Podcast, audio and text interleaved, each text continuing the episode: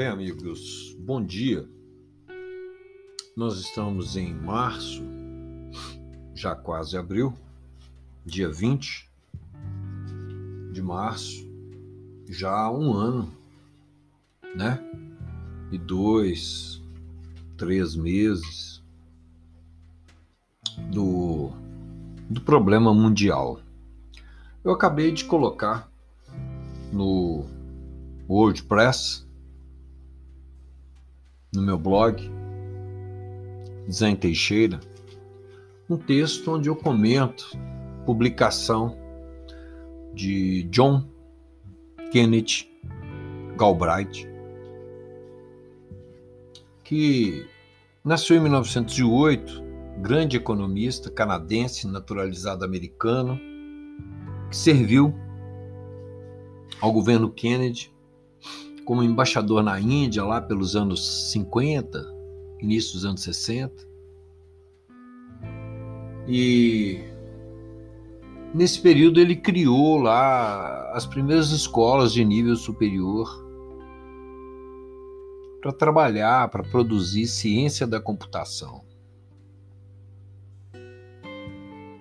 Então, sejam os meios chamados digitais dessa era de integração de comunicação, né, de comunicação interpessoal, pós a era né, da informação, que foi da televisão, né, a era da informação e da comunicação interpessoal, né, que nós estamos vivendo. E isso dentro de uma enorme bolha econômica mundial, né? Com vários aspectos, né? Uma vez que a economia ela é como um ser que possui muitos braços e os seus braços vão para as diversas áreas, né, da civilização, para os diversos lugares, para os diversos níveis, os diversos padrões, as diversas qualidades da construção do dia a dia das pessoas. E as pessoas estão é, em casa, quase que no mundo inteiro, e variando já um tempo em casa, um tempo fazendo alguma coisa. Mas John Kenneth Galbraith defendia algo que parece que vai ser uma tendência, que é as pessoas necessitadas, que tradicionalmente foram chamadas de pobres, né? Tem as pessoas ricas e as pessoas pobres. Essa é a tradição antiga em qualquer lugar do mundo.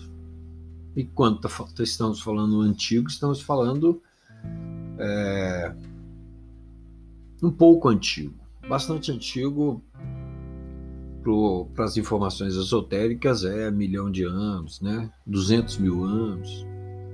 A gente está falando coisa aí de alguns milhares de anos, em que há escritos, há registros onde se falam de pessoas pobres e pessoas ricas. E as pessoas pobres, elas sempre gravitaram ao redor das pessoas que tinham e que têm o domínio do capital, né? As pessoas que ganham muito, que determinam os fluxos econômicos e que determinam as regras, não é? é do uso é, do capital. Então ele defende uma renda mínima para as pessoas, mas é interessante que quando o Estado faz isso e se leva em consideração que as pessoas também têm, essas pessoas também têm direito a lazer, né? A cidadania e um inteiro manancial né, de relações, direitos, deveres, formação. Por detrás dessa questão existencial, alimentar, de saúde. Quando o Estado se dispõe por uma necessidade mundial, como parece estar caminhando, a custear isso, o que, que o Estado vai querer? Né? O Estado vai dar com uma mão, vai receber com a outra. Nós sabemos, por exemplo, no campo do saneamento, que um real colocado onde as pessoas vivem para sanear problemas, ele gera dentro de um tempo nos cofres do Estado 10 reais, ele multiplica por 10. Alguns pesquisadores chegam a falar 20 vezes. É, creio que numa média de tempo e custo-benefício, é, 10 parece bem é, sensato, porque 40% de qualquer coisa, né? tem países que é mais de 40%, no Brasil fala-se em 40%, é, já é PIB, né? 40% de qualquer coisa realizado por alguém, por uma empresa, uma indústria, uma pequena, uma grande empresa, uma pessoa, um grupo de pessoas, muitas pessoas fazendo algo direcionado, organizado, 40%. E, por exemplo, o PIB do Brasil, né, de 2 trilhões, vírgula alguma coisa, é, 40%, né, de 2 trilhões, é, dá uma, uma quantia próxima de um trilhão, né? Fala-se de 3 trilhões e fala-se do governo administrando acima, isso dependendo da época, do movimento da economia, é, mais que um trilhão né, de reais anual nos seus gastos, já tudo com projeto, né, orçamento bienal direcionado. E no meio de tudo isso, os gastos extras, né? Com insumos, com coisas aí na área da na área da saúde. O que está acontecendo conosco Algumas pessoas falam que está sendo gerado no sentido cultural uma alienação, né? Porque se nós observarmos o fato de alguém ir ao teatro, que seja o teatro de rua perto da sua casa, mas há uma formalidade, né? Eu, se tivesse indo ao teatro agora, naturalmente ia colocar uma camisa, ia me agasalhar um pouco, né? Iria percorrer um certo espaço público até chegar no local público onde estivesse sendo feita a apresentação e me portaria de uma certa forma, de maneira que há um, uma afinação do aprendizado, uma produção de aprendizado, uma qualificação do indivíduo em sociedade a partir das suas atividades e das atividades recreativas, é, mesmo que sejam educacionais, também. E quando o indivíduo fica muito dentro de casa e ele não pode participar das atividades é, sociais, então fala-se em uma alienação social. O indivíduo está tendo um contato cultural? Tá. É possível se falar de um certo percentual de alienação cultural, intelectual, política, social, econômica, sim, um certo percentual quando se é, recolhe as pessoas é, em casa, quando elas ficam recolhidas em casa, muito tempo, isso causa uma alteração na economia, nos quadros relacionais dos movimentos social, comportamental das pessoas, cultural, movimento das moedas. É, é possível sim se falar numa, numa alienação e a questão não é nem se isso além do que seria chamado de prejuízo econômico, não geraria um grande prejuízo humano, né? E o que as pessoas que estão refletindo sobre isso, é, pessoas dedicadas né, ao interesse social. E as pessoas, né, plugadas as pessoas, as pessoas estão refletindo, nós estamos refletindo o que podemos fazer para cumprir as determinações daquilo que, que é necessário de comportamento, de postura, de participação, de, de continuidade, né? Com as coisas que a gente faz pela gente, pelo país da gente, pelo mundo, né? Pela sociedade, pelos vizinhos, familiares. E a gente continuar fazendo e com uma visão de que a gente possa culturalmente contrabalancear o que está acontecendo. Eu iniciei falando do Galbraith, ele publica em 1977 nos Estados Unidos, foi editado no Brasil em meados dos anos 80, A Era da Incerteza. E ele falando, na verdade, com uma visão fundamentada em, em economia, muito bem fundamentada, ele viveu até 2006, de 1908 a 2006, e foi referência para grandes economistas mundo afora e grandes economistas do Brasil, hoje professores de professores de economistas. Então há uma corrente inteira mundial de economistas tendendo para o que se chama de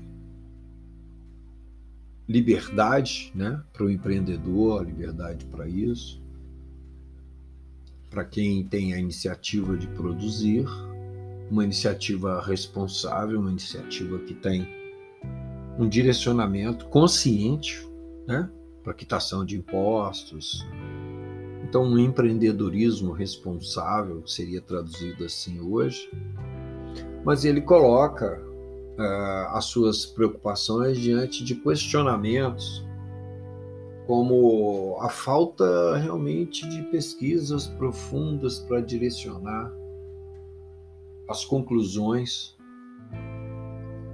das análises econômicas em outras palavras, ele combatia, tá lá no, no, no texto, lá no blog,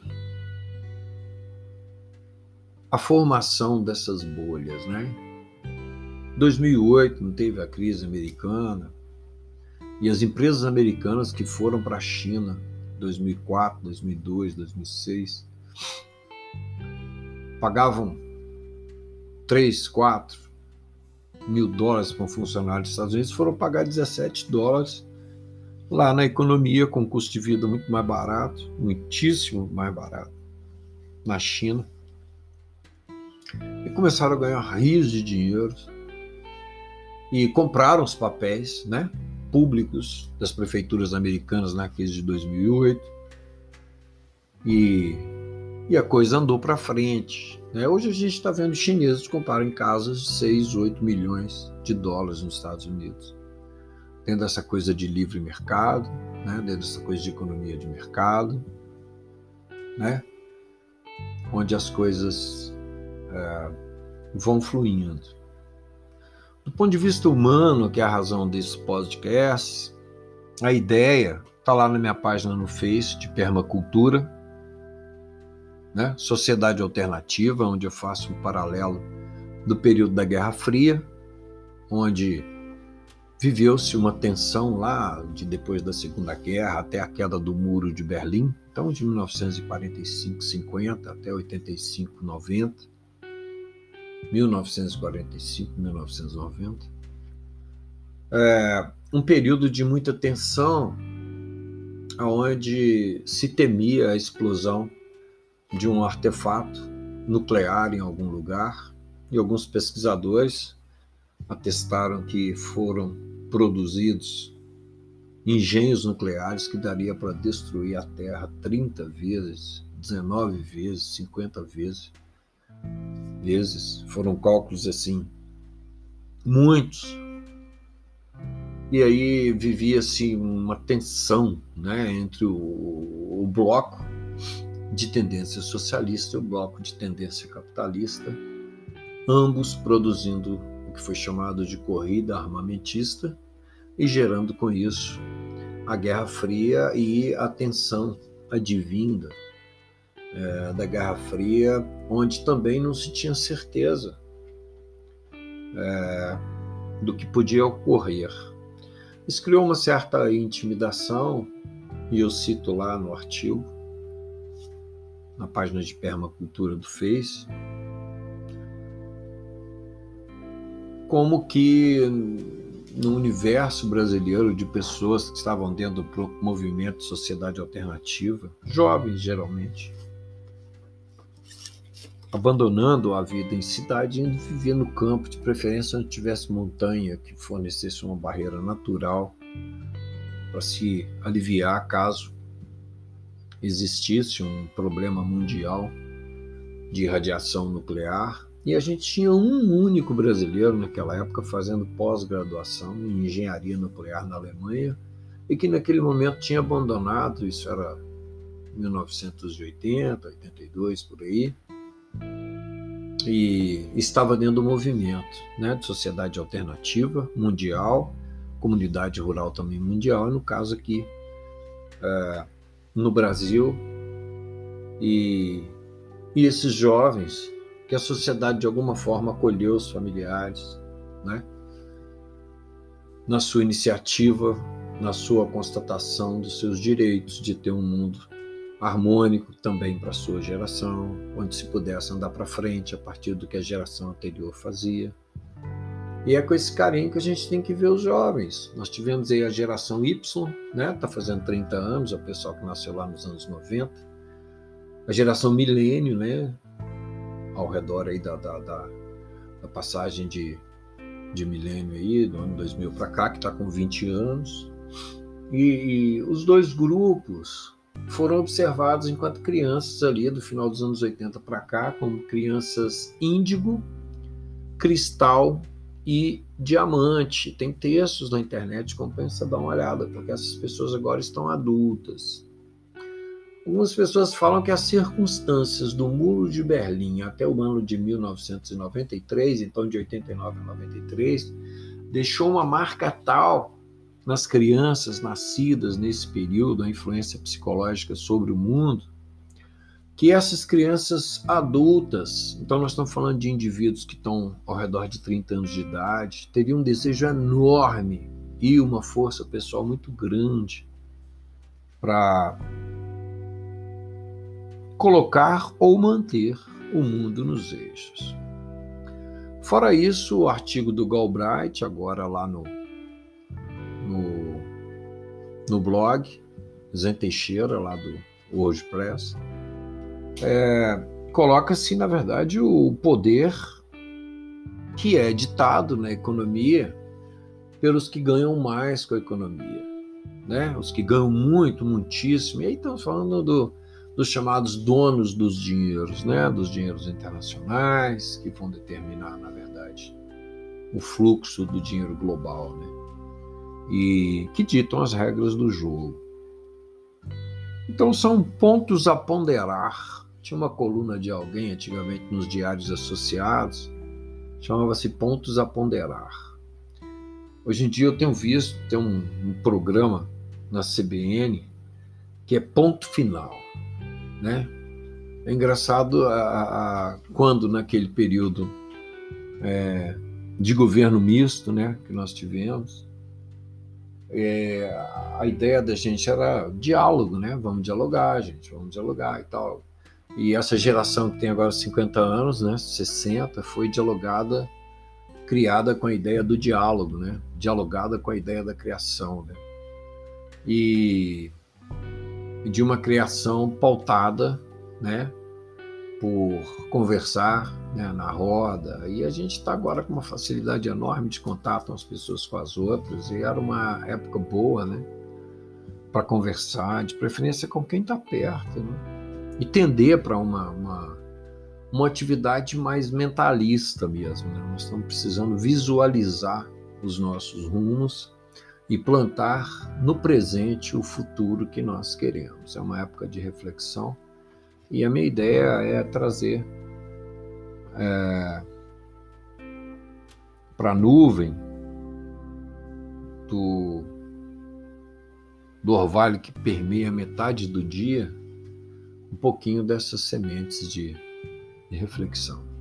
É isso aí, fico agradecido com mais esse podcast e peço que ouçam os outros que a gente está abordando vários assuntos, haja visto que às vezes é mais fácil né, de ouvir do que de ler tanta coisa, tanta imagem, né, um, assédio constante de tantas imagens e, e tantas cores e tantos assuntos que a gente talvez pode focar assim numa tradição antiga da boca ao ouvido.